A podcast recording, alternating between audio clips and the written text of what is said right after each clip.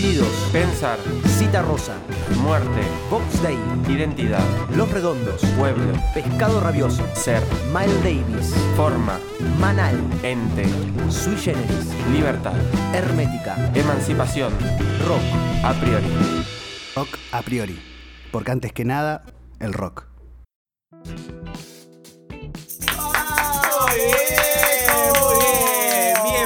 Bienvenidos a todos y a todas a esta segunda temporada de Rock a priori. Nos ha pasado una pandemia por encima. Es, Estamos en una pandemia, loco. es verdad, estamos, estamos, pero. Somos gente muy valiente. Sí. eh, Estamos grabando en la pandemia. Y respetamos todos los protocolos y las Yo de hecho que ni hemos te tenido. veo desde acá. No, no, no, esto es todo virtual. eh. Eh, sí. Ponele. Bueno, porque nosotros hemos grabado en 2019 la primera temporada. Durante todo el 2019. Sí, Sí, en, sí, sí, sí. en el 2020 la hemos publicado. Por allá por mayo y junio. Sí, que de hecho hemos recibido algunas, eh, algunos halagos, no halagos, Eh, algunas observaciones de que estuvimos muy bien en brindar un material para sobrepasar los Sí, inicios de la pandemia sí, sí, en ese momento. La Creo que vino muy bien. Y porque fuimos estratégicos, nosotros ya sabíamos que, que- que se venía. Y nosotros sabemos vender, no sabemos cobrar, esa es la parte que Pero sí, sí, sí. Y bueno, nada, por cuestiones sanitarias estamos acá retomando la grabación de este ciclo de rock y de filosofía. Tal cual. Yo creo que hay que detenerse, no, no en las críticas, en la devolución, ¿no? Que nos hicieron las personas, pero sí en que realmente fue bien recibida la temporada 1, ¿no? Eh, En la repercusión en la repercusión. es lo que hay que detenernos. Bien. Porque no estuvo tan mal, digamos. Nos han pasado cosas. Nos, nos han invitado a escribir un artículo Sí. a través de uno de los- programas. Cosa que hicimos Sí. eh, en una revista académica de, del Bachillerato de Bellas Sí. Artes de la UNLP. Sí, sí, plurentes. Plurentes. Ustedes han escuchado el primer capítulo de Box Day. Bueno, está en formato texto académico, artículo académico en esa revista. Claro, repaso. La temporada 1 tuvo, después del primer episodio, los episodios 2 y 3 fueron sobre el tema Génesis de Box Day. Exactamente. Eh, sobre ese tema de Box Day hicimos un artículo. Como bien Sí, vos decís. sí, sí, sí. Con la idea de seguir haciendo más, ¿no? De, de llevar todo, todo esto en formato escrito también. Para el deleite de- del público De- y de, lo- de los oyentes del otro lado. Claro, claro. Pero También, no, sí. no, eso, no, eso. No, no, continúa. No, por eso, favor. eso, sí, sí. Ah, no, no, no, no, no, sí, sí. Ah, ¡Claro! eh, no, que, bueno, no quedó ahí. Tuvimos una invitación también de una, de una prestigiosa cátedra de la Facultad de Artes. No sé si vas a decir eso. Sí, sí, por Ah, supuesto. Estamos no- en sintonía. Nos invitaron a, bueno, a, a comentar un poco cómo había sido nuestra experiencia con Rock a Priori, ¿no? Nuestra manera de proceder. Eso fue realmente también muy interesante. Sí, la cátedra era, es teoría de la práctica artística, entonces un poco la idea era que nosotros contemos la forma en la que trabajamos esto, Claro. en cómo trabajamos el contenido, en cómo trabajamos los materiales que, que van a, a- devenir en contenido, en las formas de grabaciones, en la edición, todo lo que conlleva eh, a un producto, a un producto en este caso sonoro, pero bueno, en instancias generales a un producto artístico. Bien. Ah, jugado lo que estás Sí, pero nosotros Estás tirando Hacemos así para arte, arriba. papá, Sí, hacemos arte. totalmente, totalmente. Bueno, previamente también a, a todo esto tuvimos una, una entrevista de una agrupación de la Facultad de Humanidades. También ¿no? pudimos ahí discurrir un poco acerca de, de- de lo que fue la temporada 1. Eso también estuvo muy interesante. Sí, Evidentemente, desde diferentes lugares y diferentes personas nos han escuchado y han. Y nosotros hemos pedido también, personalmente, dirigidamente, alguna devolución crítica, ¿no? Y nos han dicho variadas cosas, pero siempre, y esto lo voy a decir, como un común denominador de las críticas, resaltando una cuestión de química entre nosotros, ¿no? Como que tenemos una manera, aparentemente, aparentemente, amigo, la re, la retenemos, la retenemos en el diálogo. ¿Vos, vos la- querés ventilar en intimidades? la sí. Yo vine a eso. No, no, bueno, realmente estuvo muy interesante Sí, todas. Bueno, pero un poco esas críticas positivas en términos no solo de contenido, sino también de forma, nos impulsan a hacer esta segunda temporada frente a viento y marea, que es la cuestión sanitaria, la cuestión de la pandemia que todavía sigue y que nos demoró un poco en hacer esta segunda temporada que la, La- la- la estamos retomando. La- nos costó, nos costó. Porque si, Sí, en términos personales, en términos Sí, sí, eh, comunitarios también. Eh, estábamos, eh, cuando publicamos la temporada 1, estábamos en pandemia profunda. mayo eh, 2020. mayo 2020, Fue la última publicación. Sí, yo empecé, yo salí después a mi casa, de mi casa en, en octubre. Claro. O sea, fue fuerte, fue fuerte. Sí, sí. Eh, Yo me fui de vacaciones, pero bueno, que nadie se entere de eso. eh, bueno, bueno, está bien. Que no se entere Alberto. Porque Alberto es un dictador, hay que Ah, decirlo. Eh, sí, quedó picando y había que completarlo. Sí, sí, totalmente. Bueno, Bueno, amigo, como para darle más o menos una línea a este primer episodio, porque a nosotros nos gusta hacer las cosas así. Que lo primero sea todo de juerga. Así, este Sí. es el primer episodio, entonces es como una, una introducción bienvenida porque nos gustan las introducciones. ¿Cuántas introducciones a la filosofía hemos leído nosotros? miles. Pero con uno alcanza. Yo- no. Estoy leyendo una en este momento, mientras vos me hablas. Es Eh, más, eh, hay un, filósofo argentino que es Carpio que dice: El manual de filosofía es lo primero que se lee, que lee uno en su vida cuando se introduce a la disciplina, y lo último que uno debe escribir. Claro, claro. Por eso Eh, hay sí. tantas introducciones Sí, a la sí. filosofía. Entonces, a nosotros nos gusta hacer programas introductorios que hablemos de cosas que no tienen nada que ver, o sí, porque sí es la filosofía, en el resto de, las temporadas. Hoy vamos a hacer un, un introductorio de la segunda temporada. Vamos a darle un poco de vueltas al tema de a una pregunta clave, a una pregunta importante que siempre se hace, que no tiene respuesta y que está muy bien que así sea, que es la cuestión de qué es la filosofía. En este afán de definir todo, entendiendo también a la definición como este proceso de poder encasillarlo en algún lugar, encasillarla, la filosofía, para que todos podamos saber y entender de qué estamos hablando, han habido un montón de respuestas a lo largo de toda la historia. Mira, yo tengo. Yo puedo continuar lo que vos estás diciendo. Si vos querés. Sí, yo no terminé, pero no importa. Mira, Lo voy a dejar eh, inconcluso como, así, el- como es la filosofía ¿Cómo? y su historia. No, una cosa, una cosa, otra cosa que. Ustedes recuerden, si han escuchado la temporada pasada, que Santi tiene un afán por interrumpirme. Sí. Abruptamente. Eso es verdad. Eso es verdad. No, bueno, está bien, está bien. No, no, iba, iba a hacer una serie de menciones, pero. Bueno, hacelas. que- No, no, ahora no. no, no, no. Metámonos de pleno, de lleno, digo, en esta cuestión de la filosofía y, y qué es para nosotros. Mencionaste a Carpio. Yo estoy de acuerdo, más allá de, de la ideología política de Carpio, con la que no estoy de acuerdo. Carpio fue un filósofo de la Universidad Nacional de Buenos Aires. Bueno, muy leído, tiene bastantes o, o tiene algunas obras muy, muy, muy importantes y muy interesantes. Y creo que es especialmente leído y conocido por un, bueno, por un manual justamente, Sí, una por especie de libro- principios de filosofía. Eso, nunca me acuerdo el nombre. Principios de filosofía, Sí, sí. exactamente. Un libro de, eh, creo que del 90, y- 90 y pico. Tiene, tiene como 20, 30 ediciones, si no más, y, y cuentan el mito urbano, que eran una serie de apuntes que los alumnos hacían de sus clases de introducción a la filosofía y que esos apuntes fueron circulando y que en un momento se volvió un poco más formal en términos de presentación, a tal punto que, que empezó a venderse en librerías y empezó a venderse en ferias y en cosas así, cuando Carpio da que o sea, ese, ese material circula por, por fuera de la voluntad del, Les manda la policía. profesor. es un poco más amable. hay- Ah. Le podría haber mandado a la policía tranquilamente. Pero como que es medio a prueba de que eso circule, entonces incluso como que se hace un poco cargo de algunas correcciones y se vuelve el famoso manual de eh, problemas de filosofía. Claro, y yo estaba diciendo, estoy de acuerdo con esa manera. Principio de filosofía. Principio de perdón, filosofía. acabo de- principio de filosofía. Sí, sí, sí. Eh, bueno, es un manual muy, muy transitado por, por la gente que, que lee filosofía. Lo recomendamos. Tiene una concepción canónica de la filosofía. Se van a encontrar ahí Sí, con sí. una concepción canónica de la filosofía. Muy bien explicada. Pedagógicamente brillante. Y está, yo adhiero a esa idea de empezar por manuales. Yo soy muy defensor de los manuales, de las introducciones a la filosofía, de las historias de la filosofía. Uno puede arrancar por ahí o puede arrancar directamente por las fuentes. Quizás en nuestra formación académica de grado hay bastante incentivo y bastante práctica en abordar las fuentes. O sea, ¿qué quiere decir eso? ¿Vos querés saber de filosofía moderna?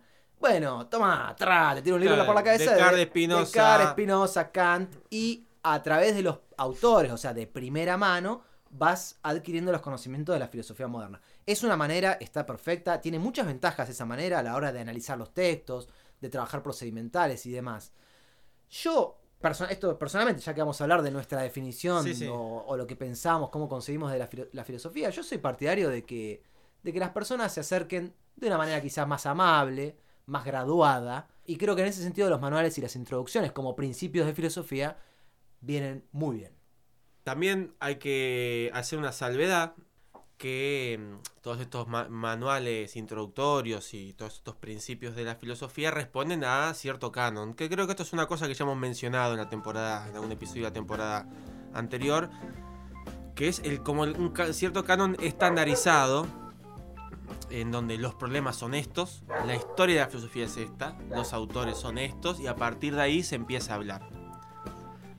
Eso está muy bien, eh, muy, bien en términos de producto cultural. Porque a fin de cuentas, un poco la filosofía, ahora vamos a indagar un poco más en esto. La filosofía también es un producto cultural. Es un bien cultural. Eh, porque en cualquier país, en cualquier lugar, en cualquier disciplina, siempre se ven más o menos los mismos, los mismos problemas, los mismos autores, las mismas líneas interpretativas porque como la filosofía se ha metido en todas las, disciplinas habidas y por haber, entonces la gente que estudia algún tipo de ciencia en algún momento tiene algún contacto con algún que otro filósofo. La gente que estudia pedagogía tiene algún contacto con algún filósofo. La gente que estudia arte tiene algún contacto con algún filósofo. Todos estos responden a, esta suerte de, canon de, que, que se ha universalizado. De visión estándar de lo que es la filosofía. Bueno, un poco responde a una visión estándar del mundo, del mundo occidental. Yo ahí al respecto quiero, quiero decirte, por más que sea, eh, vamos a hacer acá, o voy a hacer yo, una pequeña eh, introducción canónica, justamente. Ah, bueno, mira, para no salir de, y claro, ya, que, ya que estamos y, sabemos eso, lo vamos a reproducir. Y una cosa más, equipo que gana no se toca, dice un refrán. Entonces, si, esto funcionó hace 2500 años. Tal cual, tal cual. Este, comemos de esto. No, pero tampoco está mal, digo, cuando uno propone una visión alternativa o crítica de una perspectiva canónica o de una tradición hecha y derecha y cerrada y sistematizada y con sentido, para hacer la crítica tenés que conocer esa tradición cerrada, sistematizada, etcétera. Es decir, hay que conocer la filosofía como se ofrece de manera canónica, con lo que a veces nosotros cuando hablamos informalmente decimos el cuentito, ¿no? El cuentito de que la filosofía tiene este comienzo en este lugar, de que tiene estas características, de que se desarrolla así o asá, de que pasa tal cosa, de que este es un filósofo y este no lo es, y todo ese tipo de cosas. Eh, creo que hay que conocer esa, esa, visión estandarizada de lo que es la filosofía para poder en todo caso criticarla. Yo al respecto quería decir que forma parte de, la, de, cualquier introducción a la filosofía en este sentido estandarizado, decir, bueno, empezar por la cuestión etimológica, ¿no? Esto es no, solo propio de la, filosofía, ¿no? es una manera de empezar en general en muchas disciplinas uno dice, bueno, filosofía, ¿qué, significa filosofía? ¿Cuándo nace la palabra? ¿Cuál es su significado etimológico? Bueno, digamos muy rápidamente, filosofía significa, como bien lo sabemos, amor a la sabiduría o amistad con la sabiduría. Tiene que ver con, con una relación con la sabiduría. Digo sabiduría, uno puede decir saber, pasa que saber queda quizá como más teórico, sabiduría es más incluye más lo teórico y lo práctico, me parece a mí. Entonces tiene que ver con una relación, una relación con el saber. Es una palabra que surge, por ejemplo, en, históricamente hablando, con posterioridad a la palabra filosofar. Filosofar es una palabra que se acuña en, en, Grecia, es mencionada por algunos historiadores, en la Grecia clásica, tipo estos historiadores Tucídides, por ejemplo. Ellos hablan de filosofar. ¿Qué tipo erudito? ¿Viste lo, ¿viste lo que, ¿viste lo que sai? No, vos estabas aburrido y le empezaste a leer a tus Sí, sí. No, me, me eh, encanta, me Este, y bueno, entonces filosofía es posterior. Pero a mí lo que, lo que yo quiero mencionar acá es que, y esto es una. Esto que voy a decir no es una cuestión original en el sentido de que se me ocurra a mí, se me ocurre a mí, sino que eh, forma parte también, esto que voy a decir, de, de una manera canónica de entender la filosofía La filosofía tiene que ver con una relación con el saber, no con una, no una relación de posesión del saber, sino de búsqueda del saber. Es un amor a la sabiduría o una amistad con la sabiduría. Entonces la, la- la relación esta con, el- con la sabiduría o con el saber implica una actitud que es la actitud de búsqueda. Sí. Es decir, no de posesión, porque el que, el que posee el saber es el sofos, no el Claro. filósofos, El que en algún momento fue el, el- el sabio. el denominado como sofista. Bueno, pero el, denomina- el denominado so- sofista en la cultura griega es un poco peyorativo a veces cuando se, se- se Sí, menciona sí. como sofista. Esa, esa es otra, otra, otra. Desde la perspectiva cuestión, de, sí. lo- de los filósofos clásicos griegos, el sofista era como el que poseía un saber, pero que el saber a su vez era endeble, como que se terminaba, porque era como hasta un chamullero, por decirlo To- en términos contemporáneos. Totalmente. Y aparte, aparte cobraba, ¿no? Una cuestión de. de- de- el sofista Claro, es. así, el sí. sofista. Bueno, hay una filósofa que quizás citemos en un ratito, que se llama Esther Díaz. Tiene un libro muy, muy bonito llamado Problemas Filosóficos. Es una filósofa argentina, creo que de Buenos Aires. Y en este libro menciona, ahí en una de las primeras páginas del libro, menciona a los sofistas como estos sujetos medio periféricos a la historia oficial, ¿no? De la Sí. filosofía. También está bueno pensarlo el canon filosófico y la estandarización como historia oficial. Sí, la sí, sí, historia oficial supuesto. de la filosofía. Sí, por supuesto. Estos sofistas son como medios rebeldes, ¿no? Como que no. eh, uno lee a Platón y los sofistas son todos malos, feos. eh, Son gente asquerosa, sí. horrible. Mirá, yo dos cosas te voy a decir con respecto a esto. Voy a empezar por la segunda, que tiene que ver con los sofistas. Sin querer, no me quiero meter en el debate de el rol de los sofistas en antigua, No, en la Grecia, en la Gre- Grecia clásica, además. Pero hay una co- hay una tensión ahí en estos orígenes de la filosofía, en donde ahí la filosofía tiene la primacía por la pregunta y los sofistas tienen la primacía por la respuesta. Entonces parece que los sofistas no solo eran chamulleros y, y cobraban, sino que una de, de sus gracias eran que tenían la, respuesta para todo. Por eso en los diálogos socráticos, eh, eh, platónicos, lo que hace Sócrates es ir a preguntarle a la gente que supone que sabe de algún tema tal cosa. Va un coronel y le dice, ¿qué es la justicia? ¿Qué es la guerra? ¿Qué es la paz? Y se supone que el tipo debería saber. Y ahí empieza toda esta cuestión de el Sócrates como el modelo de filósofo que lo que hace es buscar siempre ir un poco más allá. Pero también hay que pensar que la historia de la filosofía es una sucesión de respuestas dadas. No caigamos en, en- en el amor por la pregunta, porque la filosofía ha dado respuestas y ha hecho escuela de esas respuestas. Entonces, a veces el rol del filósofo no es solamente preguntar, sino también responder.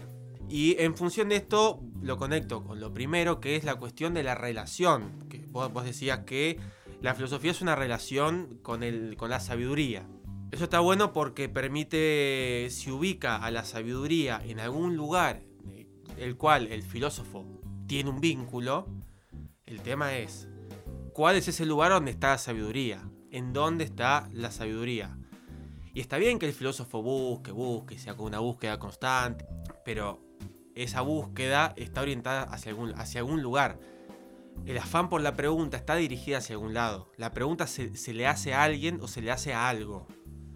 En esta cuestión de buscar la sabiduría. Uno anda buscando la sabiduría en abstracto por ahí, como a veces se, se, se genera en el imaginario colectivo de una persona que mira para arriba, eh, que piensa en cosas abstractas que no tienen nada que ver con la realidad y que se, se, cae en un pozo. y que se cae en un claro. pozo, claro. Creo que era Tales, ¿no? Que, tales de Milet. Hay una pregunta que se le hace a algo. Un poco el rol del filósofo es ver cuáles son esos, esa sabiduría que tiene determinada cosa. Bueno, a veces cuando el profesional de la filosofía se va formando en lo que respecta a la enseñanza, ¿no? Cuando desde un profesorado de filosofía eh, se, se forma uno acerca de cómo enseñar la filosofía, siempre se juega o se ha mencionado, y hay muchos autores que, mencionan esta tensión que nosotros ya pusimos sobre la mesa, que es entre la pregunta y la respuesta. Yo, estoy, yo adhiero, adhiero totalmente a lo que vos decís. A mí me gustan mucho las respuestas. Me parece que la filosofía aporta un montón en las respuestas que da. Pero voy un pasito más atrás, como para que quede claro que dentro de, incluso abordando la filosofía, digo etimológicamente, ya con esa mera, mero abordaje uno puede ver la tensión. La tensión entre la búsqueda, o el amor, si vos querés, y el saber, la sabiduría, eh, la verdad. A veces se dice la búsqueda de la verdad. ¿no? Claro, sí, sí. Entonces, como una acción, eh, sería como la relación entre una acción, que quizás tiene que ver, donde ahí la pregunta, la acción es la, la acción de preguntar, ¿no? Una acción eh, cuestionadora, y una respuesta que se da a esa pregunta.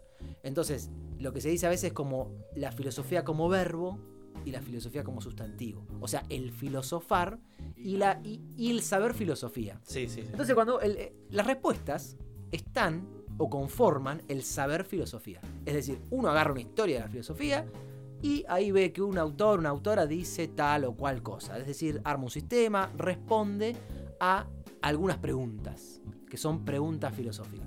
Acá se abre todo un, se abre toda una cuestión, que es, bueno, ¿qué, ¿cuándo una pregunta o es filosófica? ¿Cuándo un problema es filosófico? ¿Los problemas filosóficos son universales o no lo son? Las respuestas son universales, pero por lo menos en la temporada 1 también lo, mostramos cuando hablamos de Charlie, de la filosofía latinoamericana. Las respuestas son siempre situadas y a veces lo que pasa es que la, historia, la supuesta historia de la filosofía es una compilación de respuestas que da Europa cuando piensa sobre sí misma. Entonces, todo eso son tensiones sobre las que el filósofo y la filósofa, o le filósofe, como se dice hoy, argentine, tiene que trabajar. Vamos a decir una cosa, a historizar un poco el tema, porque hoy la filosofía puede llegar a ser una profesión. Hoy uno puede decir, lo dijiste vos recién, el profesional de la filosofía. Pero esa profesión no es de antaño, digamos. Es relativamente nueva. La filosofía se profesionaliza en el siglo XVIII, más o menos. Ya vamos a entrar de esto en detalle en otros episodios. Ahora lo que queremos hacer es mención de algo más, más, más, así, más general. Por ejemplo, Newton no hablaba de física, hablaba de filosofía natural. Filosofía de la Eh, claro. es- la psicología no, no existía antes del siglo XVIII, era filosofía de la mente. Siempre la filosofía estuvo vinculada a esta especulación sobre ciertas condiciones, o la condición de la naturaleza, o la condición del ser humano, o la condición de la conciencia. Entonces se hacía una filosofía con respecto a eso. En algún momento de la historia, bueno, ya que estamos, vamos más o menos a, indagar en esto, eh, el romanticismo alemán, principalmente eh, situado en Berlín, empieza a plantear la filosofía como disciplina autónoma. Y cuando se profesionaliza, digamos, intenta separarse y ser una disciplina autónoma, tiene que generar su propio objeto de estudio. Porque yo te digo, ¿qué estudia la física? Los cuerpos físicos que, que- el ven. movimiento, guacho, el movimiento. Y la materia, papá. Claro. ¿Qué estudia la geografía? Bueno, el suelo, los accidentes geográficos, lo que entendemos. Son cosas que entendemos, digamos. ¿Qué estudia la sociología? La sociedad. Bueno, ¿qué estudia la filosofía? Signo de pregunta. El ser, guacho. Bueno, esa es la ontología. Entonces, ahí te- tiene una disciplina propia, que, que también es parte de la filosofía. Pero cuando se forma como disciplina propia, tiene que buscar su propio objeto de estudio. Y ese objeto aparece en su propia historia. La historia de la filosofía empieza a aparecer como el objeto de estudio de la filosofía. No sé si, si se sí, sí, una filosofía eh, reflexiva en el sentido de que se, se, Se hace una vuelve a sí misma, claro. sobre sí misma. Hay, hay como un- eh, está esta actitud reflexiva que uno piensa dice y afirma que la filosofía es reflexión. Bueno, eso lo, lo ha hecho en el siglo XVIII, la filosofía. Ha marcado Dieci- una... dieci- con- 19. 18, 19, Con- sí, con el 19, romanticismo, sí, 19, 1800, claro. Ha establecido lo que hoy conocemos como el canon, cuando hoy alguno de nosotros va a un kiosco de revista y ve un libro de. o ve una colección de filosofía que, que, que publica, no sé, Gredos o La Nación, y ve Platón, Aristóteles, Séneca, Cicerón, Espinosa, qué sé yo. Bueno, toda esa colección responde un canon. Ese canon fue el que se estableció en el siglo XIX como objeto del estudio de la propia filosofía. Entonces la perspectiva empezó a ser que la filosofía se estudia a sí misma para, para conocer sus propios problemas y generar sus propias respuestas. Y esto tiene mucho que ver con la filosofía como relación. Porque si la filosofía es una relación con la sabiduría, digamos, es un. Etimológicamente es amor a la sabiduría, por lo que implica una relación con el saber, a partir del siglo XIX el saber no está en otro lado sino en la propia filosofía. Y eso es una cuestión que es discutir. Hoy en día se, se discute desde la perspectiva de que la filosofía es la madre de todas las ciencias. Hasta ese punto de pedancia hemos llegado de decir que la física, la química, la urbanística, cualquier cosa que se te ocurra, la geometría, la medicina, todo tiene que ver con, la, con supuestos filosóficos de fondo. Ese fue el gran debate de la filosofía de la ciencia del siglo XX, del positivismo, lógico del siglo XX. Vamos, vamos en donde el saber, el único lugar donde puede estar el saber, el verdadero saber, el que se quiere aproximar a la verdad, es en la filosofía. Y ahí se ha establecido esa relación. La filosofía es amor por el saber. ¿Y dónde está el saber? En la propia filosofía. Y en ese, y en ese entramado, ese círculo, es en donde estamos eh, ahora en el siglo XXI. Sí, yo hay dos cosas. Una, la cuestión, como para historizar, que esta cuestión de la filosofía como madre de las ciencias, que está buenísimo que lo menciones porque es un lugar recontra común que uno puede encontrar en cualquier manual de filosofía, la debemos a Aristóteles, particularmente a Aristóteles, ¿no? Cuando él define lo que sería la filosofía primera o la teología, que también, porque digo, también la llama en la metafísica, Aristóteles también llama a esa filosofía primera, la llama también teología. Eh, pero bueno, eso puede generar confusión, ¿no? No entendamos teología como lo fue en el medioevo, no, no, no. Vamos a, decir que esa es la filosofía. Bueno, ahí Aristóteles dice, la filosofía es un saber que busca conocer teóricamente el ente en cuanto ente y todas las propiedades que, le corresponden como tal, digamos. Claro, y, que es eh, una ciencia general. Eh, claro, porque al estudiar el ente en cuanto ente, el ente es lo que cada cosa es. Todo de lo que se pueda predicar el verbo ser. Entonces tenés eh, un ángel, es un ente, un vaso es un ente, una montaña también, el número 4 es un ente, etc. Entonces, al estudiar el, ente en lo que tiene de ente, estudia todos los entes, porque el común denominador de todos los entes, más allá de todas las diferencias, es que son entes. Entonces, esa, esa carácter abarcador, digamos, o, amplio de la filosofía, nace en un contexto determinado y de ahí nace mucho la idea de la amplitud de la filosofía, de la profundidad, porque además estudia los principios primeros de todo, ¿no? Entonces ahí hay una disciplina que va al fondo, que va al fondo de todo, de todo lo que hay. Esa es la filosofía. Y las ciencias, o lo que en ese momento eran lo que hoy llamaríamos las ciencias, diferentes ciencias, son como ramas de ese tronco común que es la filosofía y particularmente la metafísica, como disciplina principal dentro de la filosofía. Bueno, de paso mencionemos algún autor, Guillermo Viols, que fue un profesor de nuestra propia facultad, sacó un, manual en la década del 90, un manual que estaba muy bien, en, los 90 estaba muy bien el manual, y bueno, y en una parte, en un apartado... Eso da cuenta de que toda filosofía es situada claro, bueno. Y ahí en un apartado dice, hace como una pequeña historia de la filosofía, o manual de secundaria estamos hablando, ¿no? Y dice, eh, primero, con, justamente con Aristóteles, la filosofía es la madre de las ciencias. Después, en el medioevo, no deja de ser la madre de las ciencias, pero está subordinada a la teología, la filosofía como sierva de la teología. Y después, en el siglo XIX, cuando viene el positivismo, la filosofía ahí empieza a, ser como denigrada por estos saberes eh, más y se la disputa, ahí se, la disputa. Ahí es como que, bueno, la filosofía solamente tiene que ser un carácter analítico y lógico. O sea, lo, tiene que organizar, dice Comte diría, tiene que organizar el saber que produce la ciencia. Tiene que organizarlo, sistematizarlo y es eso, punto final. Después no busque más nada, San se acabó. Entonces, te quiero preguntar, ¿no? Con todo esto que intercambiamos y que me dijiste, si tuvieras que resumir más o menos, ¿qué sería la filosofía para vos? Yo hay algunas cosas que incluso son muy, muy extremadamente canónicas en las que creo, digo. Eh, a mí me parece un buen puntapié esto que dijimos hace un rato de que de la relación, de la filosofía como una relación que implica una acción, la del filosofar, y un sustantivo, que es el saber filosofía. Hmm. El saber cosas de filosofía. Para mí la filosofía tiene que ver con las dos. Tiene que ver con el filosofar y con el saber cosas de filosofía. Ahora bien, se dice que el filosofar es, eh, bueno, por ejemplo, un filósofo contemporáneo de una línea quizá, no sé, podemos titular como divulgación de la filosofía, quizás, ¿no? Me refiero, me refiero, por ejemplo, estoy pensando en Darío Stranriver, o como se diga el apellido. Darío Z, que hace. Bueno, estuvo hace una década, está haciendo en la tele eh, diversas intervenciones eh, respecto a la filosofía. Bueno, él, como otros, como Jaspers, por ejemplo, un filósofo alemán de mitad de siglo, Sí. que Carpio toma, ¿no? Como para, digo, lo- esta- voy haciendo estas relaciones como para a veces mostrar cómo la filosofía canónica se va construyendo.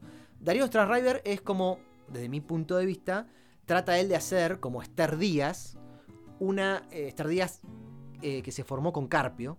Sí, También, sí, sí. eh, va- vamos, seguimos con las relaciones, ¿no? Pero digo, una Esther Díaz, yo agarro problemas filosóficos de Esther Díaz y digo, ah, mira, qué, qué novedoso, qué, o no sé si novedoso, sí, qué novedoso y qué visión alternativa de una filosofía canónica. Hasta ahí nomás. Hasta ahí nomás. Cuando agarrás a Darío Stranriver, hasta ahí nomás. Porque en definitiva, por ejemplo, todos, o tanto Esther Díaz, por ejemplo, como Darío Stranriver, eh, hacen foco en lo que ya hacía foco Jaspers, que es, lo, que es lo que toma Carpio, que es la pregunta, la potencia de la pregunta. Dentro, Sí, sí. de- dentro de- del marco canónico de la filosofía, se valoriza no solo las respuestas, sino esa potencia de la pregunta. Esa potencia de la pregunta, cuando uno se pone a indagar ahí, ¿a qué nos lleva? ¿Viste? La- la- a qué, qué quiere decir la potencia de la pregunta? Bueno, ¿cuál es la pregunta de la filosofía? ¿Por qué? La- la- lo primero es por qué hay ente y no más bien nada, ¿no? Esa idea media de- Sí, entre Leibniz y Heidegger que construyen esa. que los manuales construyen como la primera pregunta de la filosofía. Bueno, ¿por qué hay algo cuando pudo no haber habido nada? Esa es la primera. Pero bueno, lo, lo que apunta cuando vos empezás por ahí, la filosofía hace el camino del por qué, el camino de los niños. Por eso Jasper habla de que la filosofía, lo- los niños hacen filosofía. Es la pregunta del por qué. Profundizar, profundizar, como un taladro. Claro, sí, sí. Y es un lugar canónico ese. Y yo quiero destacar que realmente hay ahí una posición cuestionadora y, y voy a mencionar esta palabra que, bueno, que quizás vos podrás agregar algo en contra, y yo también, que es la crítica, la palabra crítica. Estoy en contra. Yo también. Eh, bueno, no, que es la, la- la- la idea del pensamiento crítico, muy asociado siempre con la filosofía, ¿no? La filosofía es pensamiento crítico. Entonces, Sí, sí. te aga- agarrás un cualquier, viene cualquier monigota a decirte una pelotudez que te la dice todo el mundo y te mete ahí que eso es pensamiento crítico y ya está. Bueno, nosotros no, no estamos a favor de eso, pero sí es cierto que creo que a través de la pregunta la filosofía trata, ti- tiene una actitud crítica, crítica y problematizadora, cuestionadora, inquisidora, si vos querés, de las cuestiones, como no la tiene ninguna disciplina. Cuando las- las disciplinas, el resto, si vos querés, todas, tratan de ser críticas y de revisarse a sí mismos, ya no hacen esa disciplina. Hacen- hacen filosofía, filosofía, hacen claro. filosofía de la matemática, filosofía de la biología. Bueno, Kuhn es un poco el que habla de la cuestión de los paradigmas científicos, ¿no? En la estructura de las revoluciones científicas está esta idea de que los, los científicos cuando hacen ciencia siguen ciertos paradigmas para producir ese conocimiento, pero cuando ese paradigma empieza a encontrar límites para responder ciertas preguntas que ellos mismos empiezan a ir formulando a través de las investigaciones, se genera un quiebre, un límite, y ese límite lo que hace es un cambio de un paradigma al otro. Por ejemplo, el cambio del paradigma geocéntrico al heliocéntrico, digamos. Claro. Cuando se cambió, digo, cuando se cambió la cultura occidental, cuando se dejó de pensar que la Tierra era el centro del universo y empezó a, a- a adoptarse el modelo del Sol como el centro del, del universo, ese fue un cambio de paradigma que modificó hasta las perspectivas que había del movimiento. Entonces, ahí los científicos toman una postura más filosófica más que científica, que no es meramente investigar a través de una metodología establecida con ciertos supuestos, sino que hay que revisar todo de vuelta. Claro, claro, como que en, en las rupturas. Está bueno también pensarlo en general, ¿no? Más allá de la ciencia, del desarrollo de la ciencia. Digo, cuando el Kuhn diría, no sé, creo que habla en términos de ciencia normal, Sí, ciencia normal y ciencia extraordinaria. Claro, bueno, ahí, en, la- en lo extraordinario, en lo extraordinario aparece la filosofía. Claro, sí, sí. Y, y eso no es lo normal. Y eso también se puede relacionar con el pensamiento cotidiano, con la, perdón, con la vida cotidiana. Uno no, no anda filosofando, digamos. Uno vive, uno vive haciendo cosas mundanas. No, mira, sí, hay una, eh, una entrevista que le hacen a Horacio González, que ha fallecido hace poco. Le preguntan por, por la cuestión de la potencia del pensamiento o de la potencia de, las ideas. Y el tipo dice algo, dice, bueno, una persona tiene una, dos ideas durante el día que las va desarrollando y las piensa en profundidad, pero después cuando sale de esa instancia de pensar esas ideas, vive cotidianamente. Y dice, vos pensás una cosa muy, eh, muy avanzada en donde podés contemplar el funcionamiento del mundo a través de una perspectiva materialista, pero después te tomás el taxi y no te haces loco con el taxista, digamos. Te tomás el taxi, voy acá, tomá, te pago, pum, me bajo y hago, Claro, hago lo que tengo que hacer. Sí, sí, tal cual. Entonces, cómo se mete el pensamiento profundo y la indagación por las cosas en la vida cotidiana, siempre está bueno tenerlo en cuenta. A ver hasta qué punto la filosofía puede llegar a cambiarnos algo o no. Porque hay cierto relato también en la en el canon filosófico de que las escuelas que existieron en la Grecia antigua, sobre todo en la helenística, los estoicos, los epicúreos, cívicos y demás, eran como escuelas de vida. No eran Sí, ni, sí. ni escuelas Forma que- de vida. La Claro, forma de vida. eh, eh, eh, como que eso de la filosofía como forma de vida se acota un poco en el canon a esa época en donde vos adquirías un conocimiento que te enseñaba cómo vivir. Y eso era lo importante, cómo, cómo vivir. Si a través de, de lo que, aceptar lo que te tocaba, si a través de, del- de- los placeres, si a través de, los deseos, si a través de los instintos. No había una cuestión, como después pasa en la modernidad, de nociológica, donde la filosofía empieza a ser algo vinculado al conocimiento, cómo uno conoce. Estamos hablando siempre de- desde el canon. Uno cuando va al canon puede detectar ciertos problemas que aparentemente fueron eh, los referentes de ciertas épocas. Está bueno, hago un pequeño paréntesis como este, para decir que cuando se habla de filosofía antigua se tiende a dividir. e- Es una división posible, esta quizás es la más habitual, no es la única. Presocráticos, o sea, antes de Sócrates. Lo que sería el periodo clásico, Sócrates, Platón y Aristóteles, incluye hasta Aristóteles. Y después lo posaristotélico. Es el- lo, lo helenístico. O claro, o, o el helenismo, ¿no? Cuando ya eh, to- todo lo que es el imperio de Alejandro Magno y Claro. el imperio romano luego, ¿no? Y después de ahí, si uno sigue la línea histórica de la filosofía tradicional, después del periodo helenístico griego empieza la- eh, los filósofos latinos. Cicerón, Séneca, Marco Aurelio. Y de ahí deriva hacia los medievales que empiezan siendo Padre, latinos, lo- Claro. la patrística y después empieza sí. ya eh, a esparcirse por toda Europa, todo así, entonces ya de repente tenés filósofos pero, alemanes. pero como bien vos decís, eh, hay, eh, a veces se tiende a, a remitir la filosofía más de índole práctica, porque eh, voy- digo una pequeña cosa, cuando decimos que, la, que en la etimología está el filosofar y la filosofía como saber acabado, eh, es decir, el verbo y el sustantivo, o la, o, la acción y la cosa, o bueno, etcétera. También estamos, eh, claramente estamos haciendo una referencia a una cuestión de práctica y de teoría, ¿no? Eh, y a veces cuando se historiza o canónicamente se, se mira la historia de la filosofía, se tiende a decir que bueno, que la parte como más práctica está ahí, en esa época de con los estoicos, los epicúreos. Eh, son filosofías de vida, te enseñan a, a- a vivir. A diferencia Eh, de otros, que, que- que- que son más teóricos. No, sí, que son más teóricos, buscan lo- los fundamentos del conocimiento, si el conocimiento es posible o no es posible. Claro. Bueno, otra historieta.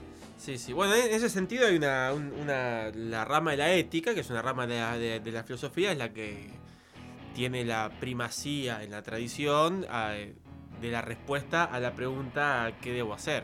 Y ahí como que, ta- que Claro. también te tira algunos lineamientos de, de cómo hay que vivir. Pero esto hay que tener en cuenta algo. Todo saber filosófico, como ya dijimos hace un rato, modo chiste, pero vamos a decir en serio, es, situado. Entonces, esto, estas escuelas de vida, digamos, que se daban en la Grecia helenística, e incluso los propios problemas que la filosofía canónica presenta como problemas filosóficos, que los podemos numerar, problema de la ética, problema de la estética, problemas del conocimiento, problemas metafísicos. Si le damos un pasito más podemos ver que son los mismos problemas que hay en las currículas de, los planes de estudio, de las materias, de las carreras de filosofía en las universidades.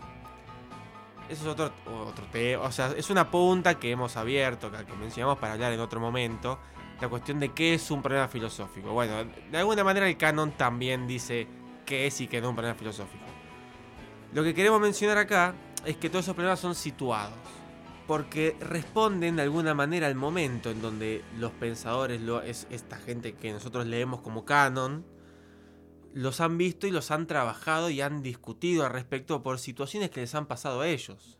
¿no? Podemos pensar, capaz, volviendo al tema de las escuelas de vida, de los helenísticos, que eran escuelas que se presentaban como una forma de vivir la, vida frente al decaimiento del, imperio alejandrino, o cierto surgimiento de la patrística y reivindicación de la iglesia cristiana frente a la caída del imperio romano de Occidente. Situaciones históricas que han hecho que gente piense determinadas cosas y que ese pensamiento se haya difundido. Con esta característica que tiene el pensamiento filosófico, que intenta ser universalista, esas ideas han quedado como, como ideas, problemas y concepciones universales como que es algo que le pasa a todo el mundo todo el tiempo. Entonces uno habla de la felicidad y bueno, sí, la verdad que uno, uno no tiene herramientas para decir no es un problema universal. Creo que todas las civilizaciones y las culturas se han preguntado por la felicidad. O por la buena vida. o por diría. la buena vida, o por el buen vivir. Uh -huh. El sumac causai uh -huh. de los pueblos originarios de América. Y todos han dado una respuesta. Digo, todos, todas las civilizaciones que han desarrollado un conocimiento con, respecto a eso. Y el canon filosófico muestra ese aspecto de cierta cultura europea, que ha tenido esta premisa. Nace en Grecia, luego se desarrolla por el resto de Europa, algunas líneas en Alemania, otras líneas en Francia, Inglaterra y demás, y luego se universaliza. Entonces lo que queremos marcar acá que la cuestión de de carácter situado que tiene la, filosofía, me gustaría regar esta premisa de que termina siendo un, un aspecto cultural. La filosofía no es más que una dimensión cultural, por supuesto, bueno, la cultura da, ¿no? Pero hay una cultura como un ente totalizante de un mundo determinado que genera distintas expresiones musicales, pictóricas, teatrales, literarias, metodológicas para cuestiones científicas, matemáticas, algebraicas y filosóficas. Y ahí la filosofía entra como una más de aspectos de vincularse con el conocimiento con culturas determinadas. En una cultura determinada, perdón. Entonces por ahí lo que me gustaría a mí traer acá para lo conversemos o, o que quede picando quien está a favor que esté, si no, no. Ustedes saben que pueden comunicarse a través de las redes con nosotros, en el Instagram Roca Priori. Y Ponga pueden, uno si está de acuerdo. pueden putearnos o no, esos son mensajes privados que ustedes mandan. Ahora, te ahora pasa tu teléfono a la gente. No, eso, eso que se queda arrancamos. Para que el cuarto capítulo que ahí tiremos tesis más arriesgadas. Claro, es verdad. Pero bueno, vamos a, jugarnos con esto, ¿no? Que la filosofía es una dimensión más de un aspecto cultural, entendiendo la cultura como una dimensión simbólica más grande que la filosofía, incluso hasta totalizadora de los individuos que viven en esa determinada cultura. Y ahí es donde podemos hacer una crítica o, o podemos hacer mella con respecto a que el canon filosófico responde a cuestiones europeas. Después, de, luego de, de pensar esto, si esos problemas han tenido asidero en nuestro continente, o en África, o en Asia, o en otros lugares que tengan otras cosmovisiones anteriores, porque pen- pensemos que los griegos, o sea, en nuestro cuento es que han inventado la, eh, es la cuna de la cultura occidental. Bueno, pero no eran los únicos seres humanos del mundo. Hubieron otras civilizaciones que han tenido desarrollos inmensos. De hecho, cuando en los manuales de filosofía, que hemos hablado hace un rato de eso, alguno que otro como que se atreva a decir que los chinos tuvieron tal o cual desarrollo teórico, eh, pero nosotros nos vamos a quedar con lo occidental, porque eso es lo oriental. En lo, en lo occidental los griegos tuvieron la primacía.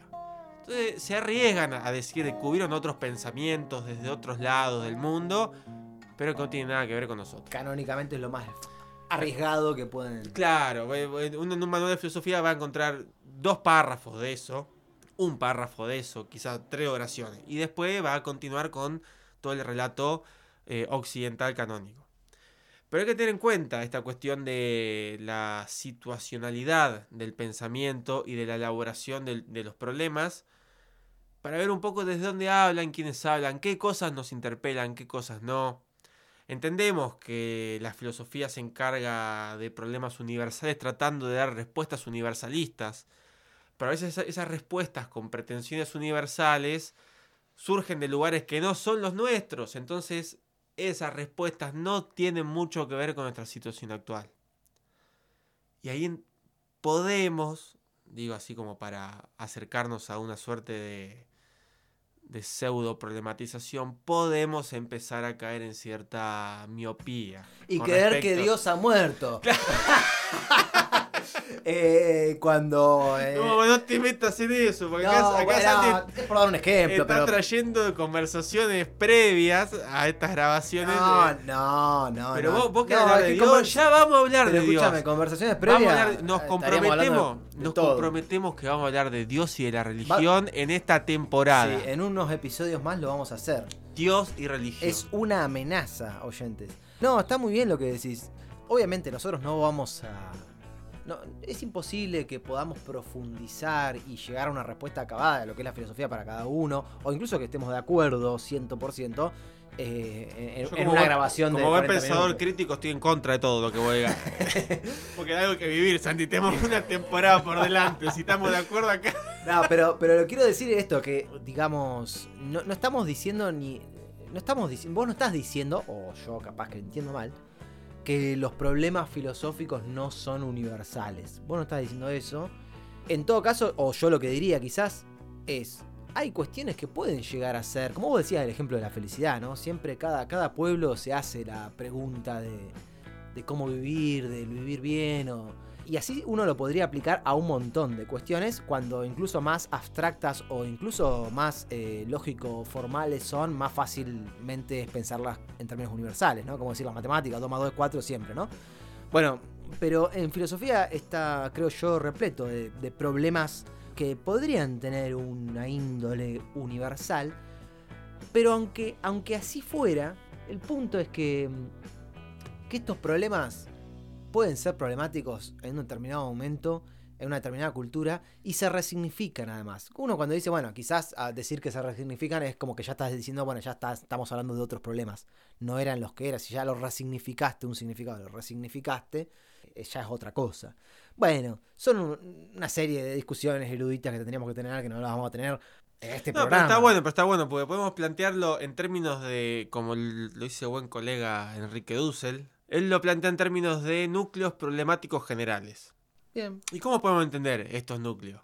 Por ejemplo, filosofía política. Bien, todas las civilizaciones, culturas, comunidades, tribus, lo que quiera, donde haya más de dos o tres personas, tienen que organizarse. Ahí ya empieza la política. Y eso ha pasado a lo largo de toda la historia de la humanidad, por lo menos desde que la humanidad empieza a juntarse en comunidades. Hay un tema de cómo nos organizamos. Y eso es un tema político. Es un núcleo problemático general. La filosofía política surge en función de dar respuesta a cómo se organiza la gente, cómo nos organizamos nosotros. Luego, si nosotros eh, está esta idea moderna de, bueno, que un poco se arrastra la idea de que la democracia, su- ese término que surge en Grecia y demás, porque es parte de todo este arrastre disciplinario que tiene Sí, la, sí, la que- filosofía. que pero, El mundo empezó en Grecia. El Big Bang claro, arranca- empezó en Grecia. El Big Bang escupió a lo presocrático y después de ahí. bueno, la cuestión de cómo se organiza la gente para tratar de sobrevivir es una cuestión básica. No sé quién inventó eso. Hasta los animales no racionales, si querés poner estos términos, que es también un problema filosófico, pero vamos a poner el término bruto. Los animales que no tienen una capacidad de raciocinio abstracto se organizan de alguna manera. Entonces la cuestión de organización entre seres vivos y la comunicación entre seres vivos, bueno, parece un tema fundamental. Aparece la política como elemento abstracto para poder racionalizarlo, pensarlo y llevarlo adelante, que eso se dio en todo el mundo. No es algo puntual de la filosofía política y de la ciencia política, que es una ciencia reciente del siglo XX. Entonces, eso es un núcleo problemático general. Nosotros del canon lo resumimos a Platón, Aristóteles, Sí, San sí. Agustín, Cicerón, Hobbes, Rousseau, Locke, Spinoza y me estoy olvidando de estamos- más contemporáneos. una cosita, estamos diciendo algo muy rápidamente, una cuestión que tendría que tendríamos que hacer una serie de aclaraciones, de matices, sí, metodológicos, obvio, obvio. porque Pero cuando hablamos de problemas universales, hablamos de estas cuestiones, de algo que ha pasado siempre. ¿Cómo se organiza la gente cuando son más de tres o de dos y quieren tratar de sobrevivir? Bueno, es una cuestión política. Y eso siempre ha pasado. Entonces, a eso decimos que es una cuestión universal. Y la filosofía ha tratado de dar respuestas a esas situaciones universales con respuestas que también son universalistas. Y ahí está un poco la difusión, eh, digo, la discusión y en donde se puede dar esta suerte de miopía, de si es una respuesta última. Bueno, ¿cómo se organiza el hombre? Bueno, el ser humano, ¿cómo se organiza en comunidad?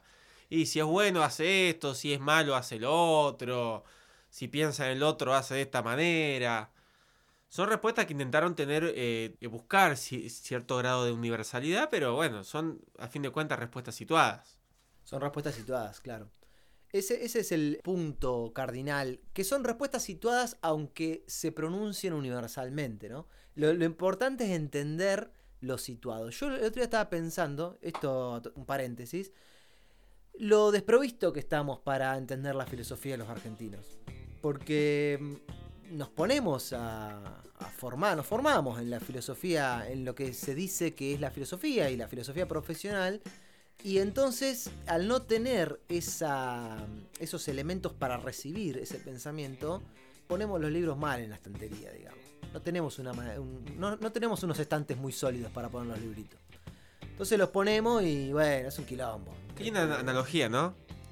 O sea, filosofía, libros, estantería, es una analogía que simbólicamente cierra por todos lados. Sí, sí, boludo, es lo único que podemos hacer, hablar de libros y de bibliotecas. Dale, sí. Eh, nada, nada. Bueno, en fin. A ver, podríamos decir mucho más. Yo tengo, pero ya lo dijimos, eh, comentamos acá a, a quienes estén escuchando que podemos hablar muchísimo de esto, ser más o menos precisos, ser más o menos informativos y ser más o menos originales en lo que decimos. Eso, eh, bueno, este es un primer programa. Me, me parece que. Es el segundo primer programa. Es el, es, es el segundo primer programa. Me parece una excelente manera de, de empezar con un poco de qué es la filosofía, cosa que no hicimos, porque en, en- en el primer programa de la temporada 1 este, hablamos más un poco más a nivel biográfico de nosotros, de lo- Sí, a mí me encanta porque la filosofía tie- eh, tiene eso, digamos. ¿Qué es la filosofía? Hablamos 40 minutos sin llegar a ninguna respuesta. Eh, escribimos un manual, 800 páginas, ¿qué es la filosofía? Sin llegar a ninguna respuesta. Claro, y tiene claro. eso, tiene Bueno, eso un poco... Sí, pero vos dijiste también al principio de que las respuestas son importantes. Y creo que también es un aspecto a rescatar. La- porque si no, viste que a veces desde afuera se queda como. La percepción es que la filosofía eh, hay mucha pregunta, mucha pregunta, pero no se, no se pero a poco jugado, sí, sí. Y yo creo que se llegan a lugares. Se comprende mejor la realidad, las realidades. Se entiende mejor la cosa. Yo creo que la filosofía ayuda muchísimo a eso. Por eso, también creo que la filosofía ayuda mucho para hacer lo que vos quieras. Y te doy un ejemplo. Yo te decía hace un par de días que había un congreso de, ciencia, de ciencias políticas y yo decía, mira, por nuestra formación solo podría escribir un trabajo sobre un clásico, pero no podría estar en la discusión. Y vos me dijiste algo que estuvo muy bien. Que, Por supuesto. Sí, obvio. ¿Qué, qué es? Es que si uno le... Si, si- Acordate, si- si- carrén, boludo. sí, sí. Me dijiste algo así como. que no puede ser. Nada, me dijiste que uno leyendo un par de libros, con la formación de filosofía, un par de libros, digo, no sé, poner de politología, de, rela- de las relaciones internacionales, por ejemplo. no, que más No, que pero pará compañero un poco, no que tiene más laburo Eh, que nosotros, amigos. ¿eh? Este, no, eh, leyendo algunos textos básicos importantes, uno podría, con el instrumental filosófico que, que aporta la filosofía, uno podría hacer cosas mucho más brillantes que la que hacen los politólogos. ¡No, déjame parar! No, eso dijiste que la que hacen los politólogos, eso, raca, ladrones. Bueno, por eso somos la madre de toda la ciencia. Dijiste eso, dijiste eso y yo eh, te aplaudí. Nah, Nah, no fue. es no que entre nosotros estamos de acuerdo. bien, nah, no fue tan así lo que dijo Gao, pero. Pero es verdad, y ya con esto cerramos, loco, eh, que la filosofía, quizás nuestra formación es media defectuosa cuando, ten- cuando tenemos que intervenir en el debate público, y eso es algo que se puede corregir y que hay que corregir, loco. Pero, aunque aún con ese defecto, lo que otorga la filosofía es una base de herramientas, una, como se dice, se dice a veces, eh, medio eh, pa- parafraseando a Wittgenstein o con una idea muy Wittgensteiniana de fondo, Sí. una caja de herramientas para resolver problemas. La filosofía la tiene y las otras disciplinas necesitan esas herramientas de la caja que tiene la filosofía. La tiene porque la filosofía tiene la capacidad de vincularse con todos los saberes que hay en una cultura. Muy bien, y ahí metemos la cultura, ¿eh? Mirá cómo va ve- cerrando, va cerrando, boludo, loco. claro. Al final esto está ¿Cómo resolvemos nuestros problemas? Los resolvemos nosotros mismos. Bueno, Y si la filosofía es ese amor por el saber, bueno, vamos a buscar nuestros saberes para ver cómo los, los articulamos, cómo los relacionamos y qué conclusiones nuevas podemos sacar. Yo dije que iba a citar a Esther. Díaz con esto, de, con esto, todo esto que está diciendo sería genial para citar a Esther Díaz, pero no la vamos, no vamos a citar, porque ya mencionamos y dijimos que la queremos mucho y ya está. Ya está. Ahora vamos besito, a hablar- Esther. Besito. Besito, besito. Vamos a hablar de la. de como muy rápidamente, porque este programa es infinito, boludo. Vamos a hablar. A nosotros nos encanta, pero tampoco queremos volarle el cerebro. infinito porque somos filósofos. Claro, es verdad. Entonces es un, un Sí. concepto problemático. Sí, pero, eh, tendríamos que dejar grabando esto siempre. Sí. Claro, vamos a, hacer como un pequeño paneo por lo que va a venir. ¿Te parece? Bueno, eh, eh, vos decís que hay. No, vos no dijiste, pues yo te voy a poner palabras en tu Dale, boca. hacelo, hacelo. Que hay algo que va a cambiar esta temporada de la primera. Sí. Vos decís que en la primera estuvimos mucho con rock nacional Yo, y que ahora vamos a, a cambiar no solo de cuestiones nacionales, sino de cuestiones de, de géneros musicales también. y, y metodológicas. Vos, uy, vos decís que hay acá un giro epistemológico. Sí, acá estamos dando, haciendo una revolución. Eso es, eso es ciencia extraordinaria. Sí, basta de ciencia normal.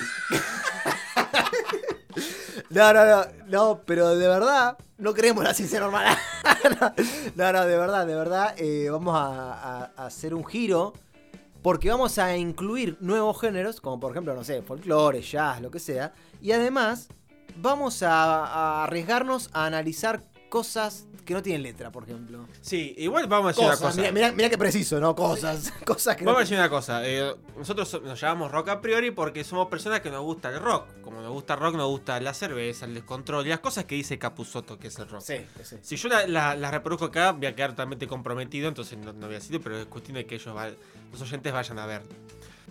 Pero si metemos folclore, si metemos jazz, si metemos heavy, entendemos que hay una base que el rock es algo más que solamente un género. ¿O no? Porque si metemos Mercedes Sosa, ¿qué hay de rock en Mercedes Sosa? Porque por algo lo vamos a tratar nosotros. Sí, Porque no somos música a priori, somos rock a priori. sí. No solo porque nos gusta rock, sino porque entendemos que hay un denominador común. Eso no lo vamos a resolver ahora. Yo creo que hay Ni que, nunca. yo creo que, hay que resolverlo en el capítulo introductorio de la tercera temporada. sí, sí, sí, esas cuestiones las vamos a resolver en los capítulos. Porque la filosofía es lenta, tiene sus tiempos. hay, un siempre, proceso. mira, siempre llega tarde la filosofía, decía Hegel. Entonces nosotros vamos a empezar a definir el rock recién en la tercera temporada. Ahora no nos pidan demasiado, hacemos lo que podemos. Bueno, pero eh, mencionaste a Mercedes Sosa. Vamos a ir por ahí también. Vamos a ir Hay, por ahí. hay co- hay cosas por ahí, hay cosas por ahí. Capaz que nos metemos con el heavy. Hay algo, hay algo de, de heavy, de heavy nacional. Hay algo de jazz internacional. Sigue habiendo rock nacional, por supuesto. Vamos a. De hecho, a- perdón, lo que sí. viene es rock nacional. Puro, puro y duro. Puro y duro, sí, sí, sí. Falopa, Falopa. Buena, sí, de sí, la buena de rock nacional. Eh, ni, ni a los 70 llegamos. O sea, No, es, el origen, la fuente. El, pre-rock nacional. es el arjé del rock nacional. Sí, así que bueno, en esta diversidad, en un momento vamos a tener que explicar por qué esta diversidad, pero bueno, eso llegará en su momento. no sé. Eh, así que lo- los invitamos a que se queden, que se queden en línea con nuestros podcasts, que le pongan seguir a nuestro perfil de Spotify, que nos pongan seguir a nuestro perfil de Instagram. Sí, Instagram, que perdón, vamos a aclararlo. Tenemos un. Hemos abandonado, ¿no? Nosotros nos publicamos la primera temporada, mandamos ahí una historia, unas publicaciones y después lo abandonamos totalmente. Eso, eso ahora va a dejar de existir. Es decir, digo, Sí. me soy más claro. Eso lo vamos a retomar. Bueno, loco. sí, eh, yo acá tengo, mirá.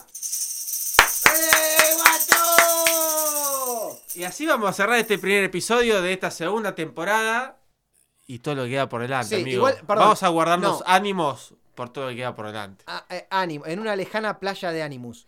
Escúchame, yo quería hacer algunas menciones, al principio, pero ya, Sí. ya es tarde, ya es tarde. Así que quizás vamos a hacer una presentación este, de, de- de todos los integrantes de Roca Pre, pero no somos solo nosotros dos. No, Así bueno, que- sí, va- va- vamos a hacer, vamos a hacer vía redes también, como para que la gente se conozca, Sí, se sí. familiarice. Caras, que de- todas las denuncias, todo lo que haya que hacer, que se la hagan a esas otras personas. Exactamente, exactamente.